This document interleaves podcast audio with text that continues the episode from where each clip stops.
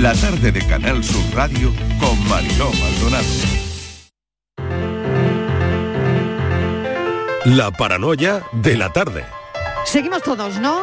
Nueva hora en la tarde Sí. de Sí, Canal Sur estamos. Radio. Está Miguel, Patricia, Kiko Canterla, que está también por También, ahí. también está y oye, vamos a ver, eh, ¿qué, qué paranoia eh, planteas hoy, Francis? Bueno, hoy, hoy voy a traer algo, traigo algo facilito. Siempre dice ayer- eso, siempre dice eso, exactamente. Había, es que ayer había que Ayer a mí me parecía dificilísima.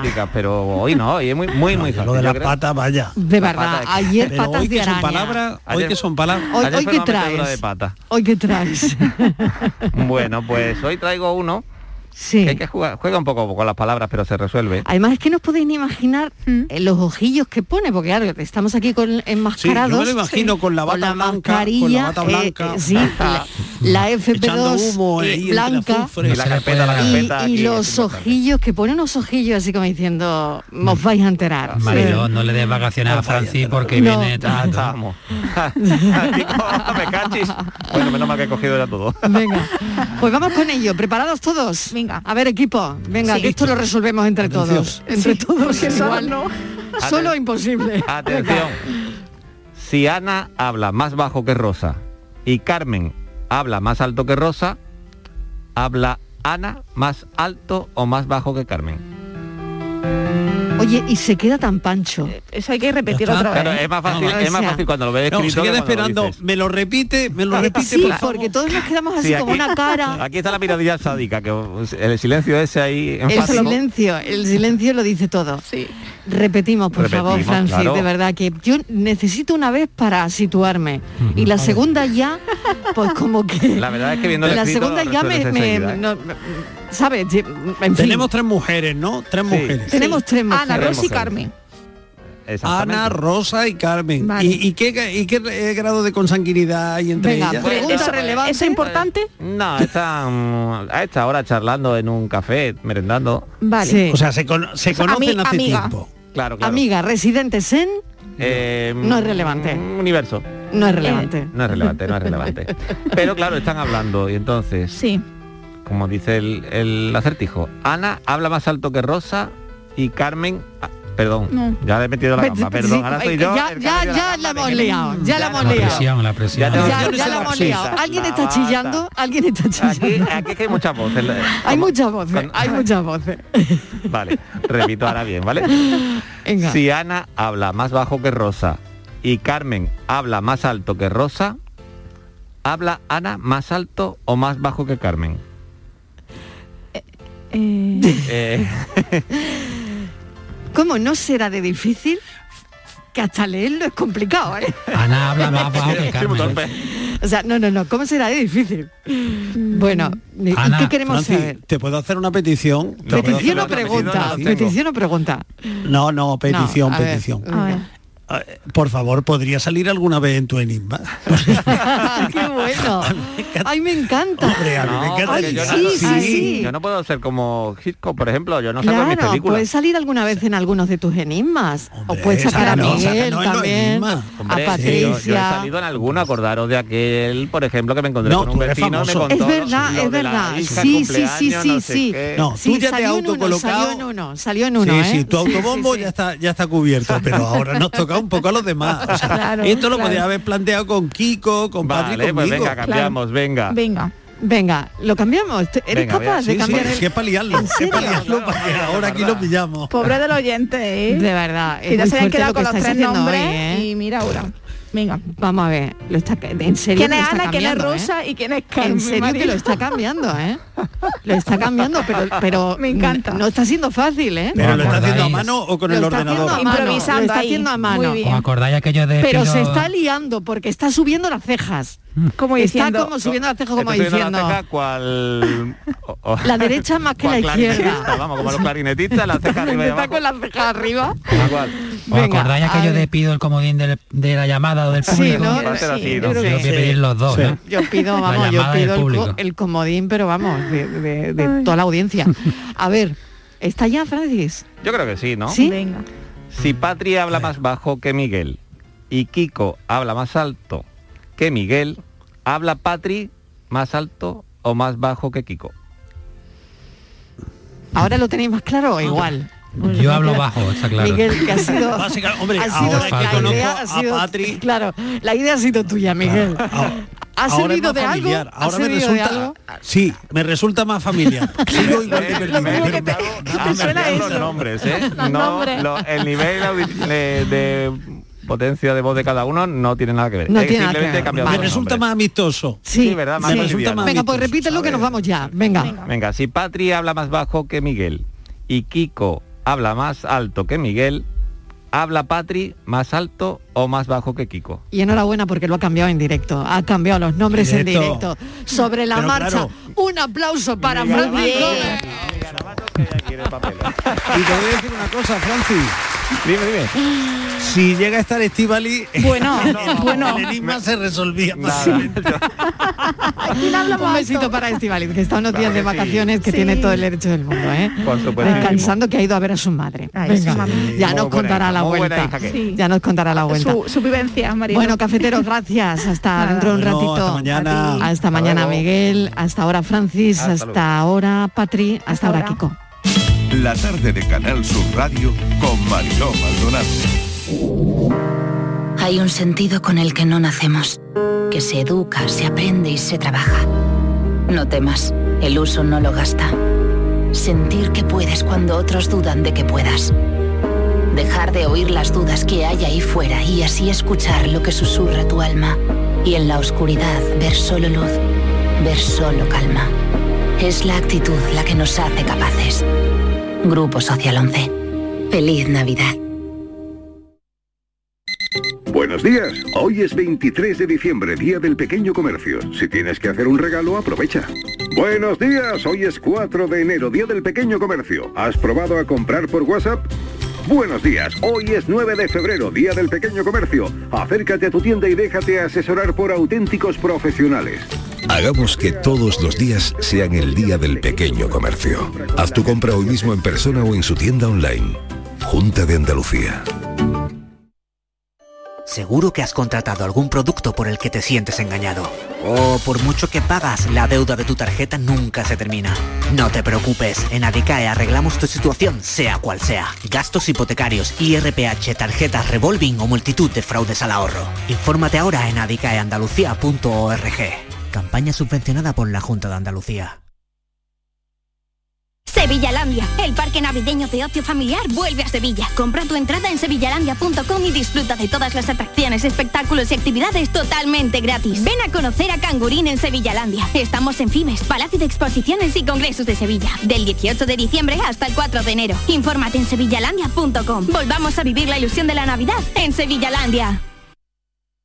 Han sido días duros, meses separados, vernos a través de pantallas y de abrazos virtuales. Sí, hija, estoy llegando. Voy en el autobús. Estamos deseando verte, mamá. Si algo nos ha enseñado esta pandemia, es que moverse es un regalo. Hija, mamá. ¿Cómo os he echado de menos? Esta Navidad vuelve a moverte por Sevilla. Feliz tu Sam.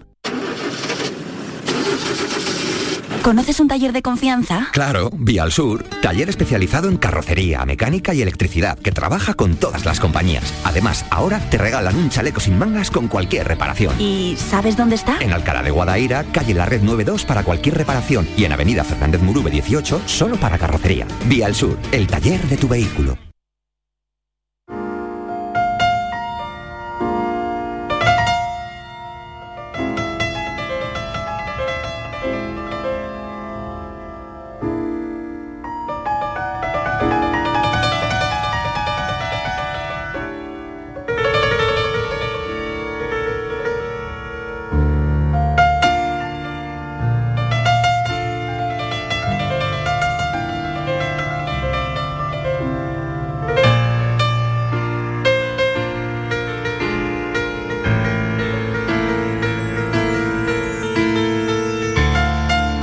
La tarde de Canal Sur Radio con Mariló Maldonado.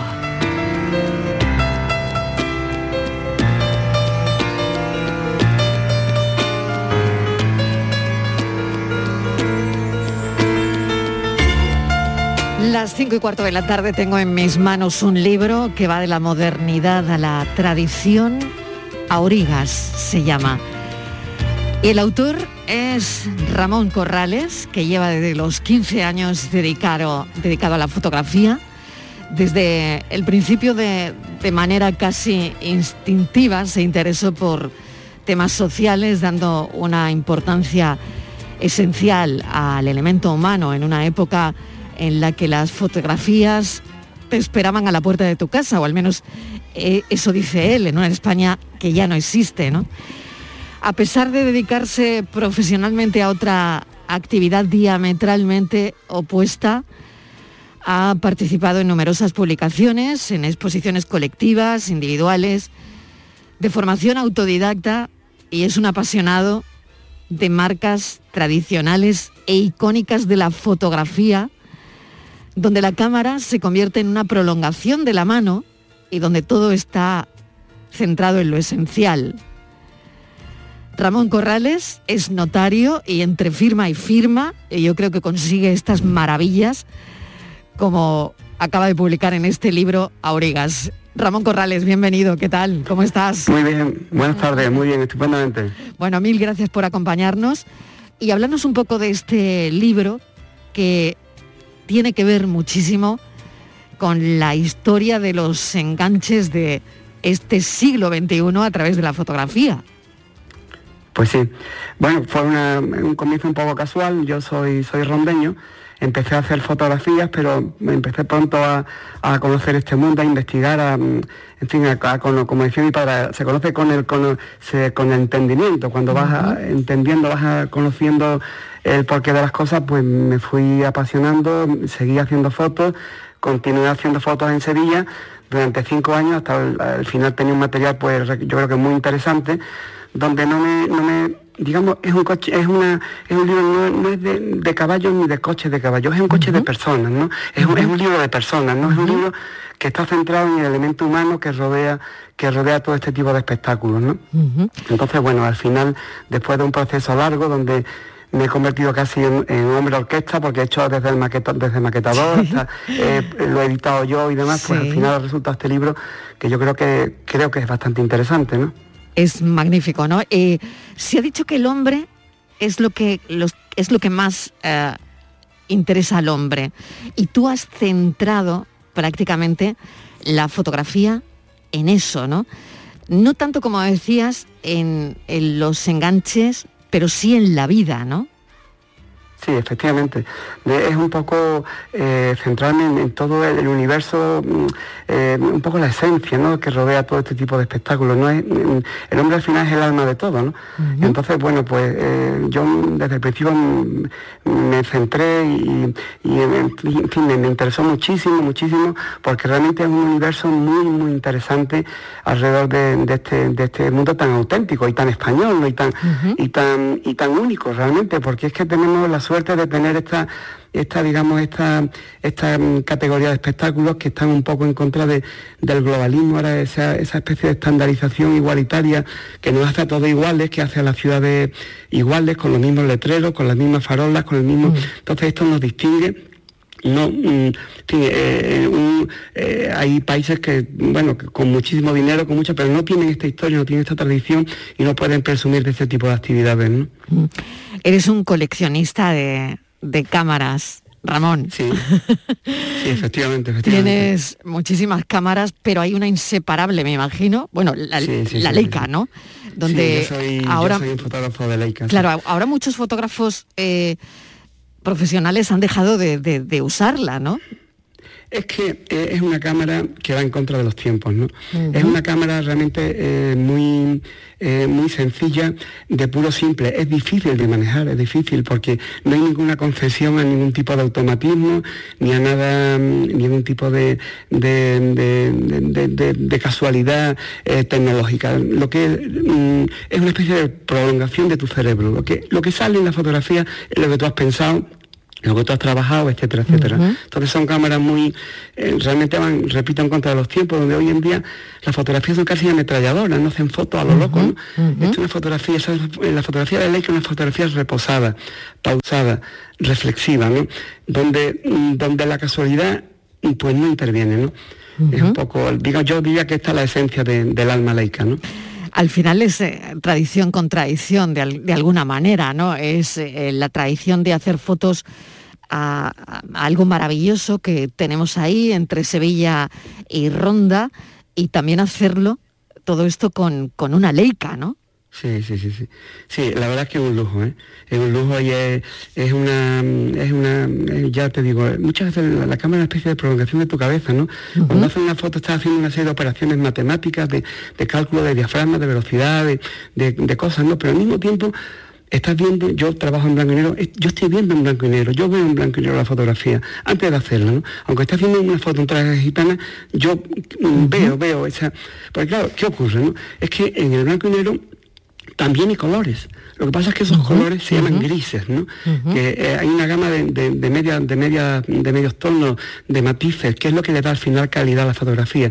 Y eso es lo que un fotógrafo cuando está haciendo la foto lo ve, lo ve en su cabeza antes de, de que lo vea positivado, ¿no? Mm. Llama mucho la atención eh, el aire de fiesta, la sensación de que hemos salido ya de una pandemia, fíjate, ¿no? Eh, No se ven mascarillas porque las fotos están hechas antes, ¿no? Justo antes, sí, justo Claro, antes. y, justo y eso es un regalo al final, porque hemos Sí, tenido sí. esta vida, Ramón. Sí, sí, esto nos Claro. va a vivir esto, bueno, y estamos, efectivamente, esto es un, eh, parece que hay una especie de, de- como de frontera, ¿no? Antes y después, ¿no? Que Mm. parece que ya podemos casi identificar los años de las fotos con, con la mascarilla o, o no mascarillas, ¿no? Mm. Efectivamente, ¿no? Eh, es, es otra época, otra época. Mm. Es ¿no? otra etapa, ¿no? Así que, Eh, el fenómeno de los enganches en, en Andalucía, ¿no? el, el contexto de, de exhibición festiva en el que se produce, donde eh, no falta pues, ese aire de feria en la mayoría de los carruajes, ¿no? Eh, donde bueno, es, es muy nuestro, ¿no? es de Ronda, es de, es de Sevilla. Eh, Tú has sido justo a eso, ¿no? Sí, he aprendido mucho, ¿eh? he aprendido mucho. Eh, y además eh, mm, hay una diferencia sustancial entre eh, los enganches o en Andalucía, por ejemplo, o, o- o en Inglaterra. ¿no? En Inglaterra el enganche es una cosa como ajada, un poco, mm, no, no- no voy a decir vieja, pero ya con los años, es como cu- cuando te acercas a, a, no sé, a una obra de teatro y, y ves, las pequeñas imperfecciones de los trajes. ¿no? Sin embargo, en Andalucía no. En Andalucía es una sociedad como corresponde a Andalucía, una sociedad viva, dinámica, donde cada cosa se reinventa cada año. Es decir, los lunares de un año son viejos para el año siguiente. Entonces, una sociedad en evolución, en, en continuo cambio, y eso se transmite al mundo del enganche. El enganche en Andalucía es una viveza de una categoría, de una calidad que no tiene parangón en el mundo, ¿eh? en el mundo. Totalmente, porque eh, lo vemos, ¿no? El estado de los carruajes, por ejemplo, es, es llamativo. Sí, sí. eh, pues que son como los estamos viendo en, en tus fotos, ¿no? Y si vamos a alguna feria andaluza, mm, cuando hemos tenido la oportunidad de, de disfrutarlas, bueno, pues vemos que en las exhibiciones todo eso se cuida mucho, ¿no? Muchísimo, muchísimo, muchísimo. Es una, es una cosa más, hay una, claro, eh, es que esto es la, es la, es la, es la grandeza de del mantenimiento de la tradición, ¿no? O sea, que haya personas que, que, que Los se sombreros, patrimonio, se esfuerzan claro. en mantener todo esto, que eso tiene una importancia tremenda, ¿no? Y, y, eh, y luego, eh, además hay entidades como, por ejemplo, el Real Club de Enganche de Andalucía, que agrupa a todos ellos y mantiene esta disciplina, esta, y, y es una, realmente es sorprendente ver, por ejemplo, la actuación de los jurados, ¿no? O sea, el propio jurado va vestido perfectamente, ¿no? Y, valora perfectamente cualquier detalle, cualquier pequeña cosa. Y todo eso, claro, hace, eh, crea un clima de competencia y, de, y, que da una categoría impresionante al espectáculo, ¿no? Totalmente. Bueno, ahora quiero hablar de, eh, bueno, como notario, ¿cómo convives, con, ¿cómo convives con todo esto, Ramón? ¿Entre firma y firma? O, Bueno, o- eh, ¿Cómo lo haces? A ver. Hay que- yo muchas veces me da un poco de envidia cuando veo algún, algún, algún compañero fotógrafo que se tira un mes haciendo fotos en la India, cosas. Yo, yo no tengo ese tiempo, ¿no? Ya. Vamos, a mí yo soy notario de pueblo, Sí. me encanta, soy notario Sí. de los barrios, ¿no? Sí. Eh, me encanta mi trabajo, me encanta mi profesión. Y, y yo estoy ya, como dijiste al principio, desde los 15 años nunca he dejado de hacer fotografía. Bueno, pues intento compaginarlo como puedo. Muchas veces mis propios clientes han sido mi, mi, mi retratado. eh, eh, en alguna, alguna exposición he hecho de clientes míos de la notaría, ¿no? De, de clientes, de, de gente como en fin, eh, especial que ha aparecido por ahí. Sí. Entonces, bueno, pues intento llevarlo lo mejor que puedo, ¿no? Claro que sí. Pues Ramón, eh, si tienes que elegir una foto de este Sí. libro, es muy difícil elegir una. Pero yo veo rostros alucinantes, sombreros alucinantes, eh, mm, en fin, eh, la verdad es que no sabría qué, qué foto Sí. elegir porque te centras mucho en la expresión, en la expresión de dos personas hablando tranquilamente, ¿no? Y, y ese momento lo captas, ¿no? Yo diría en la expresión, los ojos de un niño que algo le llama la atención, ¿no? Sí. Parece que eres un fotógrafo que solo necesita un, un rostro interesante Sí, para disparar, ¿no? O una buena conversación de dos personas para, eh, bueno, plasmarla, ¿no? Sí, sí. Y, y hay sombras en estas fotos iluminadas, que esto es difícil y es, bueno... Sí, sí, sí. Eh, Eso eh, eh, lo está diciendo muy bien, ¿no? Porque es lo que yo eh, muchas veces intento. ¿no? Es que, digamos, haya vida en la sombra, ¿no? Que no, la sombra no sea una cosa ahí eh, eh, compactada, ¿no? Y ¿no? que haya vida, de- dentro, de, dentro de la sombra haya vida y dentro del blanco haya vida, ¿no? Haya matices, ¿no? Haya Mm. pequeñas. Y, y- y es verdad esto que comentabas, ¿no? Es muy importante en el fotógrafo pasar desapercibido. O sea, hay que ver. Hay que saber ver, hay, hay que ver más que los demás, ¿no? Y esa es un poco la, la esencia del fotógrafo. Ese mm, Cartier-Bresson, ¿no? que era el gran fotógrafo. Sí, Cartier-Bresson, bueno, uf, momento- a mí me encanta. El momento decisivo, ese momento decisivo, ese momento especial, que es un momentito Sí. hay que fugaz, Sí. que, que hay que estar Sí. preparado para eso, ¿no? Sí. Esa es la, eh, lo, que, lo que yo he intentado de alguna manera reflejar aquí en este libro, ¿no? Eh, y, y hacer fotos en momentos mm, aparentemente triviales, ¿no? Con momentos que no, que aparentemente nadie está mirando a la cámara, nadie, cada uno está a su, a su manera, a su, a su en Nadie, nadie y posa, ese- es verdad. ese momento, ¿no? Es verdad que nadie posa, Ramón. Sí, eso, eso es. Eso es, ¿no? Exactamente. Exactamente, es- eso es lo que te trato de decir, efectivamente, ¿no? que, que nadie posa, nadie, nadie te está viendo y, y un poco es lo que hablaba al principio. Estas cámaras que yo te que hablamos son cámaras muy discretas, muy pequeñas, nadie te hace caso. Incluso en algún momento me han echado a algún sitio, me han, me- yo me he encantado que me echen, no, no pasa nada, que me echen porque no estoy llamando la atención, ¿no? Sí, ¿no? Pe- Pero te han echado a algún sitio porque por, por, por meter ya la cámara Sí, eh, sí, en algún- momento... En algún momento que, que Sí. eh, pensaba que era una aficionada estar ahí con mi móvil haciendo fotos, ¿no? Sí. Eh, respetan más que lleva un gran teleobjetivo, ¿no? Digamos, Sí, ¿no? Pero sí. eso, eso es un poco la esencia de este tipo de fotografía, la discreción, ¿no? Sí, la verdad es que es una maravilla, Ramón. Yo te doy la enhorabuena por este libro. Y luego, eh, bueno, eh, ¿cómo, ¿cómo puede la gente adquirir este libro? Porque sabemos que hay un, un fin interesante, eh, fondos que se van a recaudar también eh, solidarios, ¿no? Sí, sí, yo, yo desde como, como buen rondeño eh, siempre hemos tenido una relación muy muy estrecha con las hermanitas de los pobres del asilo de Ronda, que desde pequeñito, de- desde pequeño, yo cuando estaba en, lo- en los Boy Scouts íbamos a ayudar allí, entonces tenemos siempre, y son una- unas personas solidarias, buenísimas, ocho monjas llevan casi a 70 ancianos, eh, y claro, y entonces, bueno, eh, lo que se saque, los, beneficios, pues van a ir para ellas, ¿no? Que se lo merecen, ¿no? Entonces, bueno, pues mm, está, se puede comprar en Amazon. Eh, yo tengo una página web que, es mi nombre, que es ramoncorralesandreu.com y también en librerías de Sevilla, en librerías de, concretamente en librería Palas, en, calle Asunción, en el calle Sierpe, en, en librería Verbum, pero en, en Amazon también, en fin, eh, es relativamente fácil de comprar hoy en día este tipo de cosas, ¿no? Mm. Te agradezco muchísimo, Ramón, este ratito de, charla en la tarde de Canal Sur Radio. Eh, te deseo muchísima suerte, eh, que sigas haciendo fotos porque, bueno, Ramón Corrales es un artista. Y mil gracias de verdad y que sigas compaginando todo esto entre firma y firma. eh, sigas bien. haciendo fotos. Gracias. Bien, pues yo te- lo agradezco sinceramente. ¿eh? Mu- Muchísimas gracias. Un saludo. Un beso. Aurigas. Un beso fuerte. Adiós, muchas la gracias. modernidad de la tradición. Adiós.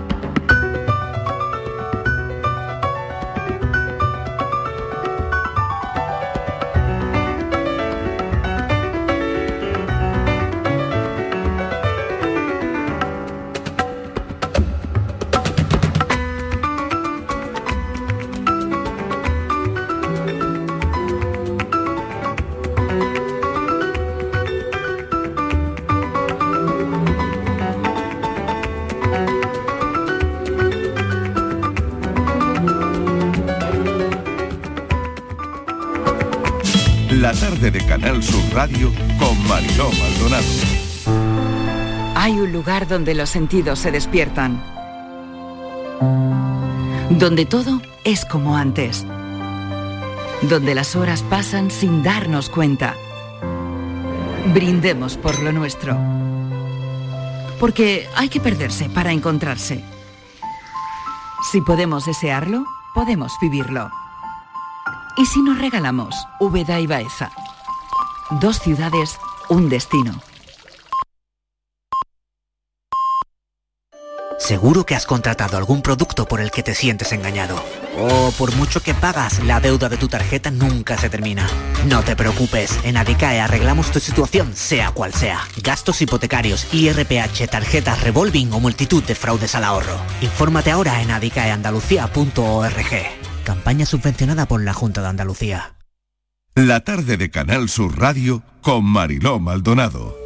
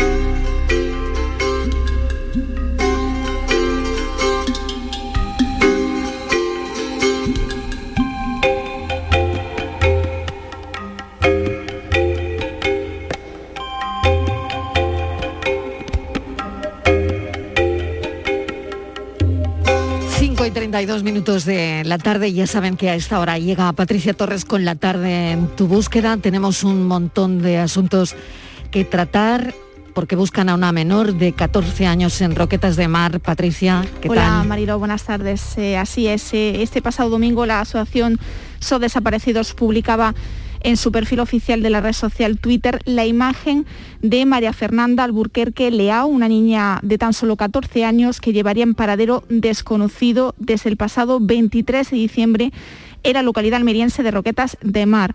Se desconoce si la menor es residente del municipio Roquetero, que es el último lugar en el que se la ubica. Esta niña eh, mide 1,50, es de complexión delgada, pelo negro y largo, ojos marrones y llevaba una sudadera gris en el momento de su desaparición. Para ofrecer algún dato que pueda ayudar a encontrarla, Mariló, la asociación ha facilitado los siguientes números de teléfono por si alguien puede aportar alguna pista sobre su paradero. Los números de teléfono son 642 650775 y el 649 952957. Pues enseguida volvemos, Patri. Eh, enseguida seguimos con todo el asunto de la tarde en tu búsqueda. Pero eh, estábamos muy pendientes del Consejo Interterritorial de Salud y ya saben de la reunión de esta tarde donde se ha acordado, Sanidad y las comunidades acuerdan reducir de 10 a 7 días el aislamiento de los casos leves y asintomáticos. De 10 a 7 días. Eso es lo que han acordado las comunidades, la Comisión de Salud Pública también decide acortar la cuarentena de los contactos estrechos no vacunados. Vamos a hablar con el doctor Fariñas, Fernando Fariñas, que es director del Instituto de Inmunología y Enfermedades Infecciosas. Es, eh, además, ha estado, bueno, pues eh, enfrente a enfermedades infecciosas emergentes durante años. Doctor Fariñas, bienvenido. Gracias por atender nuestra llamada. ¿Doctor Fariñas? No, no es Fariñas, no es el doctor Fariñas. Bueno, pues lo volvemos a intentar.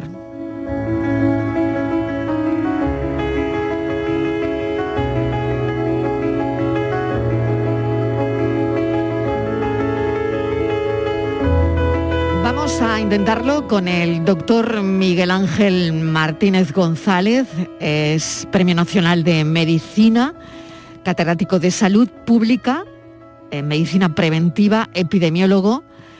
Doctor Martínez González, bienvenido, gracias por atender nuestra llamada. Os estamos llamando nada más conocer esta, esta noticia, lo estamos haciendo en directo prácticamente, así que gracias por atendernos, doctor. De nada, un placer en lo que pueda ayudar. Pues Muy bien, pues queríamos saber su opinión. ¿Qué le parece al final la decisión? Sanidad y las comunidades han acordado reducir de 10 a 7 días el aislamiento de los casos leves y asintomáticos. Hemos estado durante días hablando que, eh, bueno, iba, iba a ser de 10 a 5 días y se ha quedado en 7, ¿no? Sí, eh, hay mucha incertidumbre, lógicamente. Parece, todo parece indicar uno, que la variante dominante es Omicron, dos, que la variante Omicron tiene un periodo de incubación más breve, con lo cual no hace falta prolongarlo tanto, pero aquí hay un componente fundamental que hay que insistir hasta la saciedad en tema de salud pública, que cualquier actuación debe ser multifactorial y se deja mucho a la responsabilidad del ciudadano. Es decir, que el ciudadano, eh, una vez que pasen esos siete días, no puede exponerse imprudentemente a reuniones multitudinarias, a sitios donde se esté comiendo con personas que no son los convivientes habituales, etcétera, porque hay que aplicar la precaución. Y toda cautela es poca porque eh, estamos teniendo unas incidencias como nunca hemos tenido. Eh, hay sugerencias, pero no está ni mucho menos demostrado que esta variante Omicron produce cuadros más leves, pero todavía estamos muy prematuramente afirmando esto. Hace falta un poquito más de tiempo para poderlo demostrar. Y claro, aunque sea más leve, como se están produciendo tantísimos casos, al final el número absoluto de hospitalizados, de ingresados en UCI y de muertes va a ser superior. Esto es lo que hay que tener en cuenta, que al ser un contingente tan inmenso de personas, que muchos de ellos estarán infectados asintomáticamente, pues hombre, eh, lo que nos espera en enero va a ser duro y la sanidad ya está suficientemente tensionada. Nosotros a nuestro mm. libro le pusimos la sanidad en llamas. Ahora mismo yo mm. veo la sanidad en llamas de nuevo, en enero porque mm. el año pasado, pues eh, el decalaje que hubo entre el crecimiento de casos, que no fue en diciembre, sino que fue eh, sobre el 10 de enero, es cuando empiezan a crecer los casos, la las muertes eh, realmente llegan a su pico a mitad de febrero. O sea que ahí hay dos, tres semanas de de espacio hasta que empieza a notarse esto en mortalidad. Y, Por lo tanto, este, esta es una medida, doctor, también, eh, disculpe que le interrumpa, esta es una medida para descongestionar de alguna manera la atención primaria, por ejemplo, ¿no? Sí, sí, sí, claro, claro. O sea, la atención primaria está muy saturada. Aquí se ha cometido un error eh, general en el país, que es que no se ha potenciado suficientemente la atención primaria, los médicos de familia están absolutamente quemados, o sea, de ahí la frase de la sanidad en llamas, porque han tenido que soportar una carga impresionante, después no hay suficiente personal de enfermería, no se pueden hacer los rastreos como se estaban haciendo, y claro, todo esto junto pues requiere tomar unas medidas, aunque no tengan mucha evidencia, pero de alguna manera de descargar a todo el peso que lleva encima la sanidad. Mm. Doctor, después de esos mm, siete días, ¿qué hacemos?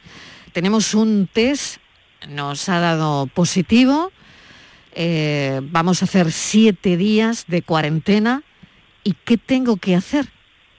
Al pues es muy distinto la, la situación de quien ya ha pasado la infección y ya está vacunado, que eh, las personas que eh, no están vacunadas, las personas que no están vacunadas y que han tenido unos síntomas, han tenido un test positivo no han sido contacto eh, inmediato, con, contacto próximo, pues esas personas tienen que repetirse el test al cabo de los siete días, ¿verdad? Esto es lo prudente, o sea, digan lo que digan las indicaciones oficiales, yo como profesional digo, esas personas que no están vacunadas y que han dado positivo, y que están teniendo síntomas o, eh, que han sido contactos eh, próximos, pues tienen que repetirse el test al cabo de los siete días para ver que efectivamente están libres de infección. Hay que tener en cuenta también que en todo esto hay incertidumbre porque los test de antígenos que se venden en farmacia, un 10% de los negativos son falsos negativos, o sea que, esto también hay que tenerlo en cuenta. Eh, la visión esperanzada, optimista que hay de todo esto hay que tomarla también con cautela. Esa visión esperanzada dice esto se va a convertir en una endemia, o sea, algo que ya no tiene tanta gravedad, que afecta a una mayoría de la población y que queda ahí y que no se va a ir nunca.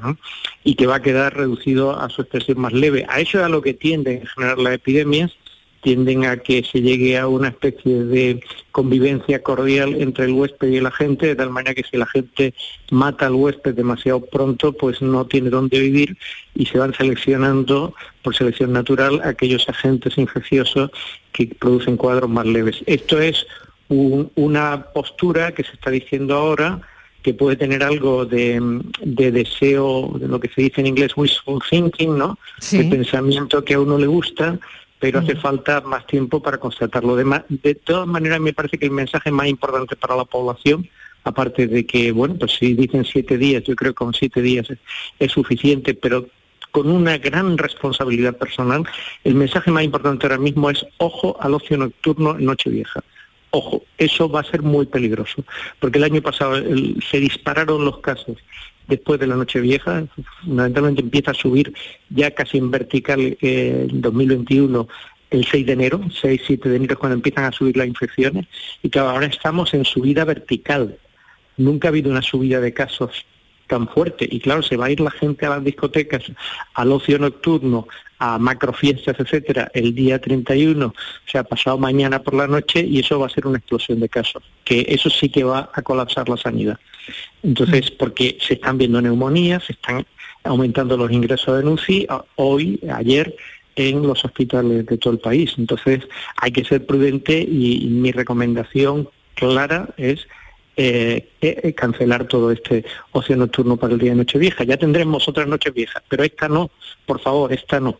Esto yo creo que hay que decirlo muy claro porque empezaremos a contar las muertes por cientos al día en enero.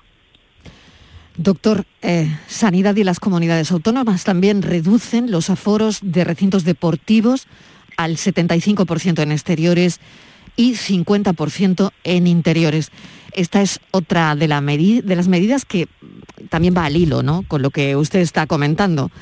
Pero claro, para el 31 no hay ninguna no hay ninguna medida. Claro, mí eso es lo que más me extraña, o sea que yo como epidemiólogo estoy perplejo de que no se haya dado una indicación clara con respecto a, este evento súper dispersor, que esto está eh, retratado desde el principio.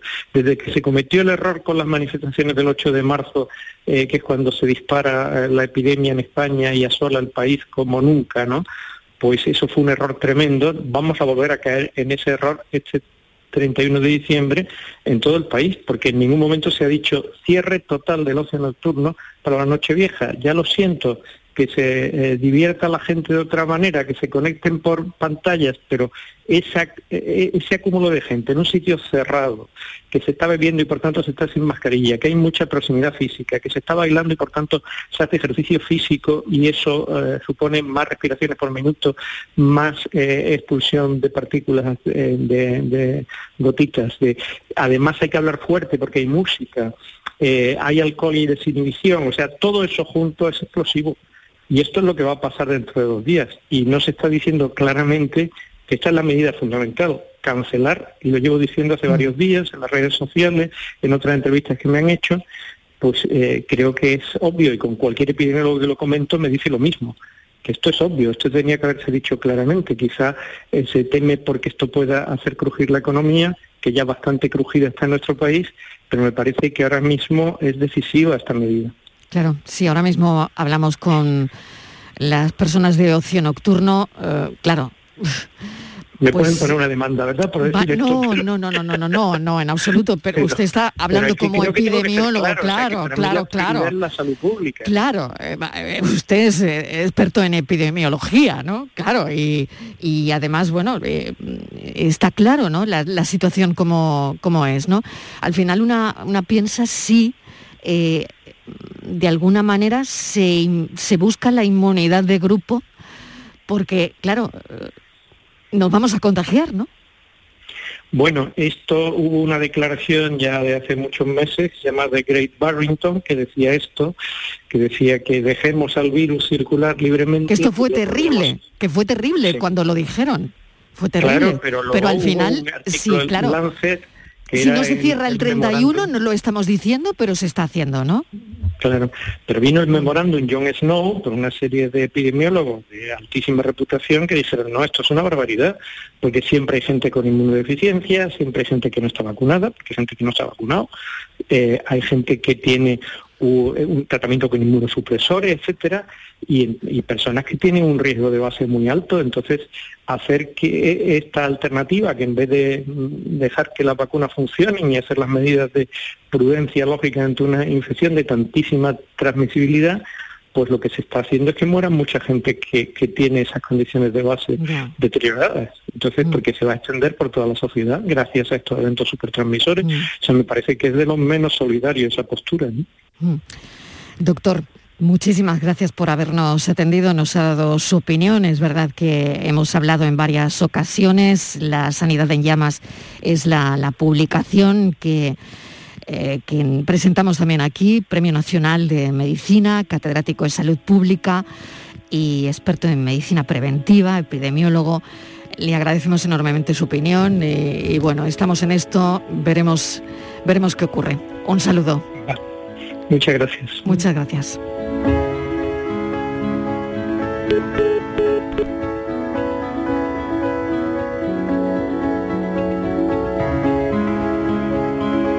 La tarde de Canal Sur Radio con Mariló Maldonado. Es Navidad y Canal Sur Radio te invita a disfrutar de la mejor música de estas fechas y de las entrevistas más personales a tus artistas favoritos. No te pierdas especial Navidad con Manolo Gordo. Esta semana desde las 7 de la tarde. Canal Sur Radio, la Navidad de Andalucía.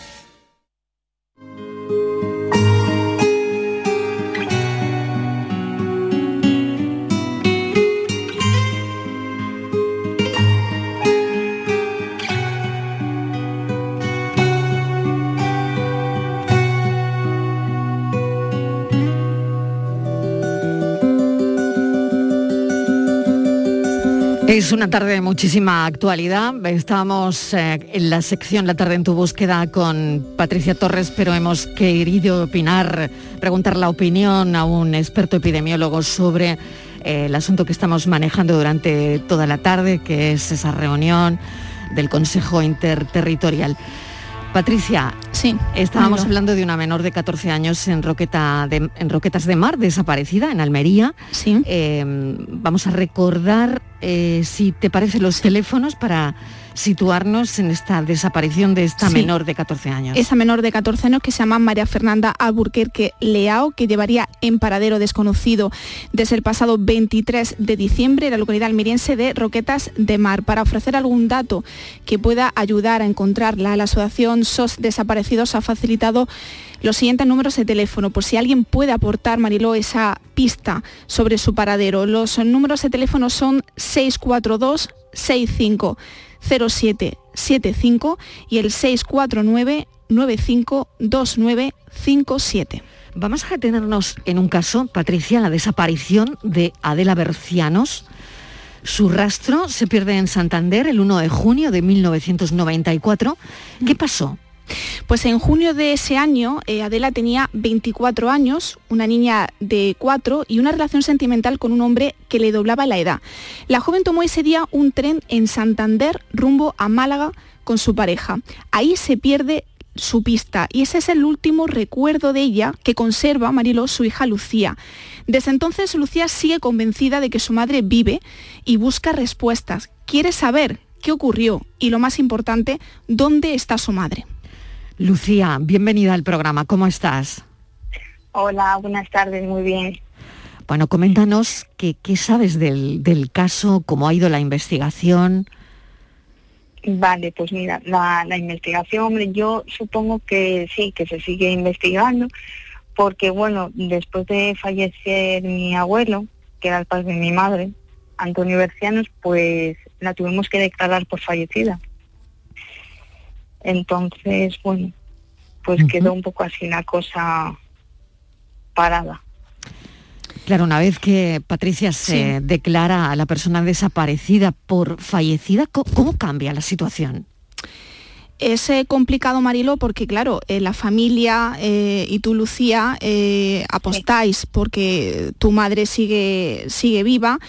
No sé qué es lo que te ha contado, Lucía, tu- tus abuelos, tu tío, de la desaparición de tu madre, porque luego se conoció que viajó a, a Brasil con este hombre que la acompañaba, pero desde entonces se le pierde la pista. Sí, se le pierde la pista. A ver, por lo que me contaron a mí, pues es que mi madre vino una vez a la ciudad de transporte donde trabajaba tanto mi tío, eh, Antonio Berciano, y mi abuelo, que falleció, bueno, que lo he dicho anteriormente. Y bueno, y llegó ahí opuesta como ella era, con lentillas azules y con el pelo rubio, bueno, que mi tío ni la conocía, que es el hermano de mi madre, no la conocía y creo que de que llevó mi madre como para que me dieran pues como una pulsera o algo y luego hasta ahí yo creo que ya no lo supieron más. Mm. Pero ella Pero era por algo de Sí, sí, sí. por algo de un ajuste de cuentas o algo así. Mm. Eh, tu madre, Adela, eh, se puso en contacto eh, mediante correo postal y telefónico en más de una ocasión con la familia, con tus abuelos, incluso eh, te llegó a enviar regalos y realizó alguna llamada telefónica, pero que nunca la volviste a ver físicamente, ni tus abuelos tampoco, ¿no? Exacto, nunca. Yo la última vez que, que la vi fue cuando me dejó allí en la estación, Mm. donde se marchó con, con el hombre que se marchó, el hombre sentimental.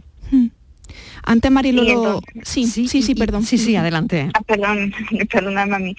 Y entonces, bueno, pues eh, lo que las llamadas que hizo mi madre era pues que, bueno, pues que me quería ver, que esperaba también, también lo decía en carta, ¿eh? que esperaba pasar las navidades con, pues, con nosotros y pero nunca apareció por casa ni nada. Y sí es verdad que en, en Navidad me parece en el año nuevo por lo que me contaron mi claro es que yo era muy pequeñita entonces Claro, bueno, cuatro pues, años. me, me explican. Mm. claro era cuatro años. Yo recuerdo algunas cosas pero no muchas. Mm. pues me contaron pues eso que llamó el, el año nuevo llorando y que estaba retenida. Y a partir de ahí ya no se supo más Escribiste una carta en Facebook, eh, Lucía, por si en algún momento ella te leía, y ahí expresabas todo lo que sentías y lo que sientes por ella. Y yo he destacado un par de frases que me gustaría compartir contigo y con todos los oyentes, que tú decías, todo lo poco que pude llegar a vivir junto a ti, lo viví intensamente infeliz. Que sepas que me siento muy orgullosa de todo lo que hiciste tú por mí. Has sido la mejor madre del mundo porque lo que yo pienso en que algún día regreses y en que yo pueda volver a verte y abrazarte. Te quiero mucho y mucho más te extraño.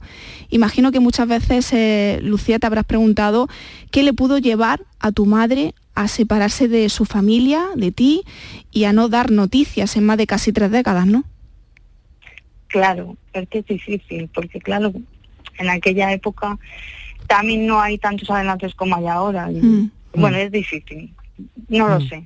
Es que hay a veces que dices tú, ¿qué pudo pasar? Y no se sabe. Mm.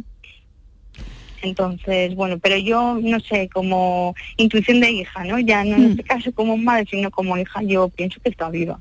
Ahora, también debo decir que igual sus condiciones, oye, que igual luego nos sorprende, pero igual no son las, las mejores, ¿no? Mm. Fíjate, Porque Marilo. igual ha tenido Sí. una vida difícil. Sí, Eh, Marilo, mm, quería comentar que aquí en esta sección también nos hicimos eco de, de que habían encontrado a una mujer que había desaparecido en León, la habían encontrado 25 años después y aquí dimos la noticia de Lo que la policía, aquí, es verdad. de que la policía local de Siero había resuelto el caso de esta mujer que tenía ahora Mm. 68 años y que ella había cambiado totalmente su vida, Lucía, había cambiado su domicilio, eh, su identidad, la encontraron en su domicilio, la urbanización de la Fresneda, totalmente desorientada y, y deshidratada. No sé si cuando escuchas este tipo de noticias piensas, bueno, ¿y si mi madre está viviendo otra vida en otro país?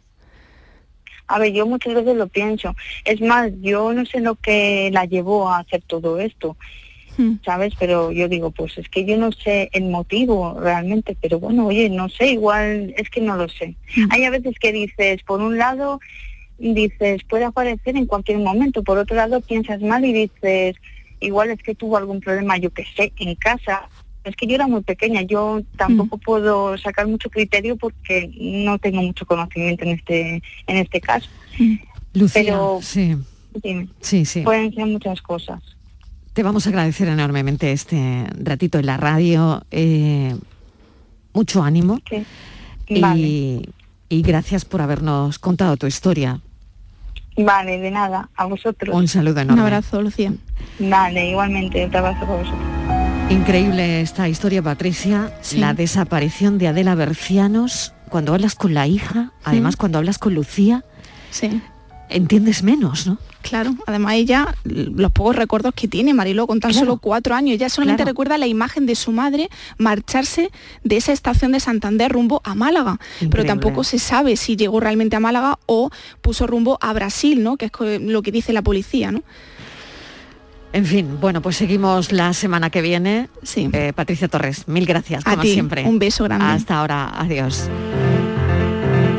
Resolvemos el enigma de la tarde eh, con Francis Gómez. ¿Cómo ha ido eso, Francis? Bueno, Eh, ¿Ha pues- servido cambiar el nombre de los protagonistas No, del enigma hoy? he- hemos liado más a, a los oyentes. Hemos liado más a los oyentes, lo sabía, lo sabía, lo temía, me lo temía, no lo sabía, pero me lo temía. Los escuchamos. Lo recordamos el enigma, si Claro. te parece. Mira, lo digo con los nombres originales, ¿vale? Venga, venga. Si Ana habla más bajo que Rosa y Carmen habla más alto que Rosa, habla Ana más alto o más bajo que Carmen. Buenas tardes, Francis. Soy Agapito, mi alma. Pero no sabemos cómo habla Miguel. O es que es mudo. Es que no dicho nada de Miguel. Venga, buenas tardes. Yo creo que es Patri, ¿eh? Patri, el que habla más fuerte. El problema es que cuando se juntan los seis, ¿vale? Y se van a un bar, No, son ¿vale? tres. Se juntan Miguel, Kiko, eh, Patri, Ana, Rosa y Carmen, Un ¿vale? lío, un lío. Y se van a un bar. ¿Ok? Mm, Resulta que se tienen que sentar en mesas separadas, porque creo que son cuatro los que se pueden, Sí, ah, ¿no? vamos, Dentro. claro. Bueno, mira, también. Bueno, bueno, pues es un poco Resultado. es un poco seguir eh, la lógica. Sí, claro, claro. la lógica de claro. que la que la pregunto si habla Sí. Ana más alto o más bajo que Carmen. Habla más bajo. Realmente está casi dicho en el orden. Quien habla más alto es, eh, perdón, Carmen. Luego está en medio Ana y finaliza Rosa. O sea que quién habla más alto. Quien no, le pregunto quién habla más bajo. ¿Quién Si habla más si bajo? habla más alto o más bajo, perdón. ¿Quién habla más bajo? Ángela. No, Ángela está en medio. Habla más bajo que Carmen. No nos liemos más, que nos queda poco Ve- tiempo. espérate un momento, pero ¿quién? Dime un nombre, dime un nombre, dime un nombre. Venga. Dime un nombre. No, la pre- es ¿Quién? que me has cambiado la pregunta, no es esa. ¿Quién?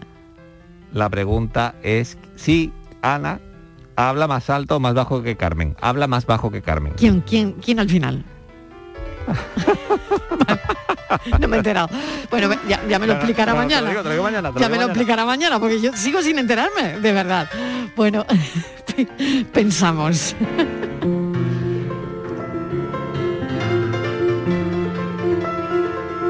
Si pudieran, por ejemplo, vivir una vida distinta y paralela a la que tienen, ¿lo harían? No sé si han escuchado la idea del metaverso, eso de lo que tanto se habla estos días.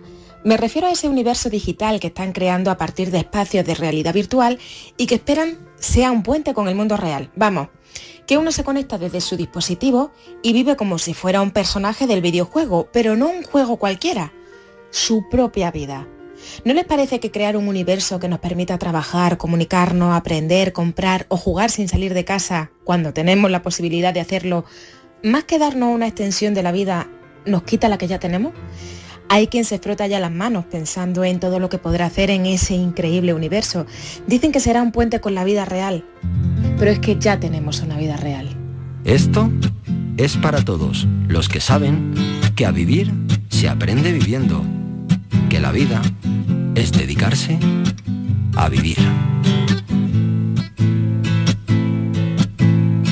Y el infierno de tu gloria ha pasado por mí.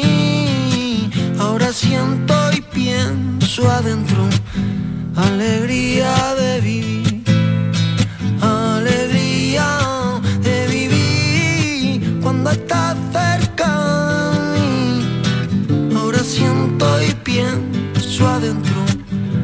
cabra dentro de mí. Nuestra pensadora de hoy, la periodista Irene Rivas, ha utilizado la palabra metaverso, no salió elegida, aunque estaba esta palabra entre las palabras a elegir por la fundeo. Ya saben que salió vacunas. Gracias por estar ahí. Mañana más volvemos a contarles la vida a las 3 en punto de la tarde. Adiós, sean felices.